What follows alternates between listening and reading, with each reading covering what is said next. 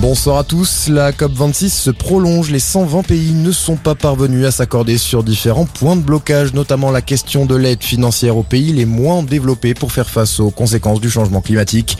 Les négociations ont donc repris en début d'après-midi. Le nouveau projet de déclaration finale a lui été mis en ligne. Il appelle à accélérer les efforts vers la sortie du charbon et le rythme des engagements des pays pour la réduction des émissions de gaz à effet de serre.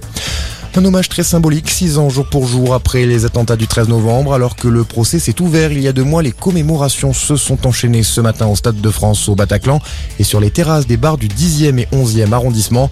Le Premier ministre Jean Castex et la maire de Paris ont déposé des gerbes de fleurs et ont observé une minute de silence.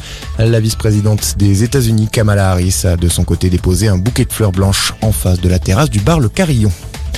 Le rebond de l'épidémie se confirme en Europe. La France renforce ses conditions d'entrée avec la Belgique. Les voyageurs en provenance de Belgique devront désormais présenter un schéma vaccinal complet. Les chiffres sont inquiétants également en Allemagne et surtout aux Pays-Bas où le gouvernement a décidé de renforcer ses mesures. Les bars, les restaurants, les magasins essentiels tels que les supermarchés devront fermer à 20h. Les magasins non essentiels doivent tirer le rideau à 18h. Les citoyens néerlandais sont également appelés à ne pas accueillir plus de 4 personnes chez eux ainsi qu'à faire du télétravail. La Russie n'a rien à voir avec la crise migratoire à la frontière entre la Pologne et la Biélorussie. Déclaration ce matin de Vladimir Poutine, le président russe qui rejette toute responsabilité, alors que plusieurs voix occidentales l'ont accusé cette semaine d'avoir orchestré avec Minsk l'envoi de ces migrants à la frontière.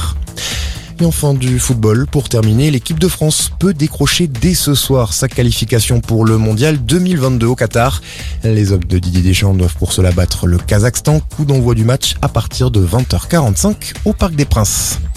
Voilà pour ce point sur l'info. Très bon début de soirée à tous.